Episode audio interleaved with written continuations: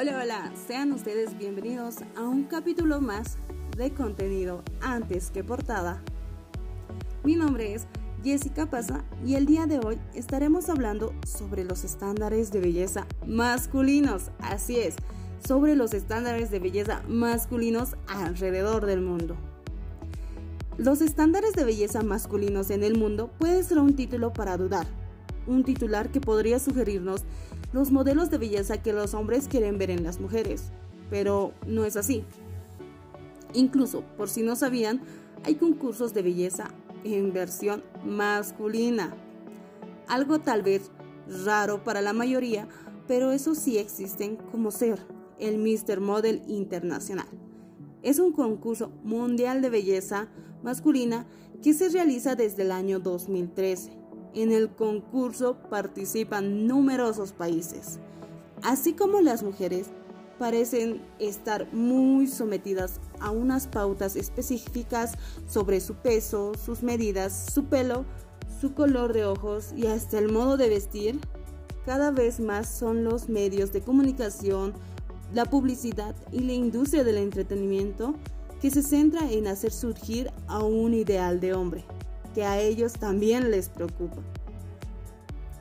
Pues sí, aunque ustedes intenten burlarse de los estereotipos de belleza en algunos países, se queda en la superficie y no aporta datos sobre los otros hombres que están desde lejos de esos patrones y se presentan otras formas de belleza en los países. Y una pregunta que la mayoría de nosotros se debe estar haciendo ahora es, pues, ¿qué hace a un hombre atractivo? Es una pregunta central que no es respondida, por lo menos no en un sentido amplio, y que solo se queda en poner de presente los clichés que todas y todos tenemos sobre los hombres. Para poner un ejemplo, en el hombre que representa a Estados Unidos, asegura que los estudios indican que los hombres norteamericanos son presionados para tener un cuerpo perfecto y muscular y que el look más popular es el lumber sexual, es decir, un hombre barbudo, masculino y blanco. Para reforzar los clichés de belleza, basta abrir cualquier revista o encender la televisión.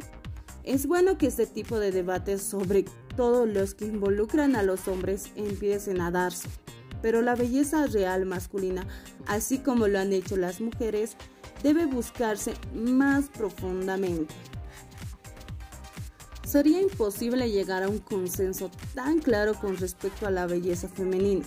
Podemos concluir que la belleza masculina es más directa y menos abierta a interpretación, lo que sucede es que dichos estereotipos se basan más en el contexto cultural y que en el aspecto físico considerado en sí mismo. Según el comportamiento de los hombres en un país, sus tradiciones y hábitos, lo que representa a ese individuo es distinto, tanto en actitud como en fisiología. En muchas naciones se espera que los hombres actúen como machos, absteniéndose de comprar productos para la piel o similares, como según el estudio que sucede en México. En otras, como es en el caso de Estados Unidos, el negocio de productos de belleza masculina genera casi 5 mil millones de dólares cada año. En otros casos, por ejemplo, en Italia se espera que la población masculina adopte las tendencias de la moda. Deben andar bien vestidos, por lo que a diferencia de los hombres de los demás países que forman parte del experimento, las franelas no son populares entre los italianos. Según las encuestas en el Reino Unido, los tatuajes son bastante atractivos para las mujeres de ese país. Se cree que hasta puede ser una de las razones por las cuales uno de cada cinco hombres en esa nación posee algún tipo de tatuaje. En el caso de Corea del Sur, resalta de entre los demás, al parecer los factores más atractivos de un hombre surcoreano resultan ser la combinación entre un rostro con rasgos finos, más femeninos y un cuerpo musculoso. En fin, Las permutaciones parecen ser infinitas. Pueden observar ustedes mismos los representantes de cada país en los últimos años.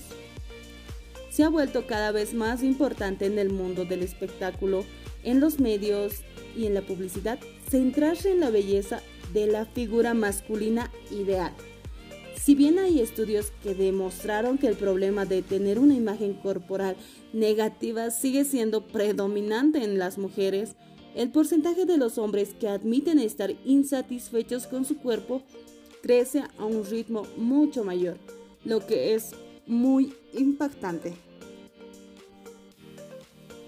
Esto no es nada nuevo para los hombres homosexuales o bisexuales que en comparación con los heterosexuales en forma histórica informaron los porcentajes mayores de trastornos alimenticios y experimentan en general más presión cultural y sexual para aceptar su imagen corporal, ya sea que se trate de problemas de peso, preferencia y cosificación racial o masculinidad.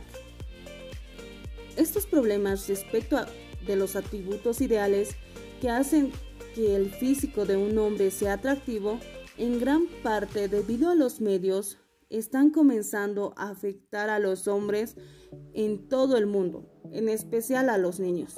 El mercado de belleza masculina reaccionó en estadísticas exponenciales. La cantidad de productos de belleza para hombres aumentó más de un 70% en todo el mundo entre el 2012 14 y en el 2013 solamente los productos de cuidado de la piel para hombres era una industria global de 3.300 millones de dólares.